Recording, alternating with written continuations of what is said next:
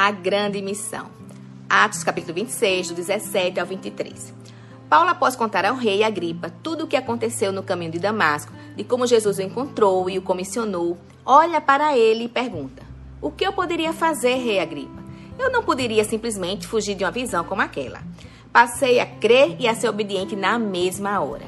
E então comecei a pregar, lá mesmo em Damasco. Depois fui para Jerusalém e para outras partes da nossa terra, e de lá para o mundo inteiro. É porque falo ao mundo inteiro que os judeus me agarraram no templo naquele dia e tentaram me matar. Eles querem guardar Deus só para eles. Paulo não descreve com a palavra conversão o acontecimento extraordinário e vibrante no caminho de Damasco. Não, mas sim como chamamento, missão para o resto de sua vida. Sua pregação consistia em lhes anunciar a necessidade urgente de se arrependerem, de se voltarem para Deus e ainda de praticarem obras que provassem esse arrependimento, para não ficar apenas nas palavras. O que mais caracteriza a vida e a missão de Paulo é a mobilidade, a itinerância. Ele não se instala, não se acomoda, não se fixa por muito tempo num só lugar.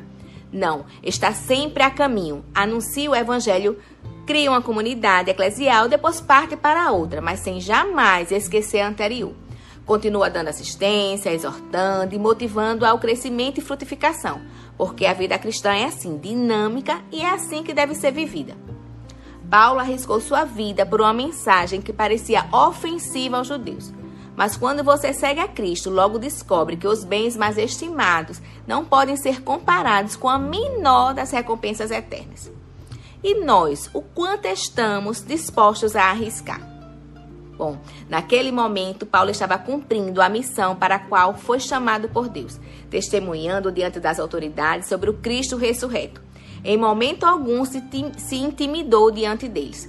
Ele estava mais preocupado com a salvação daqueles estranhos do que com a remoção das correntes que o aprisionavam.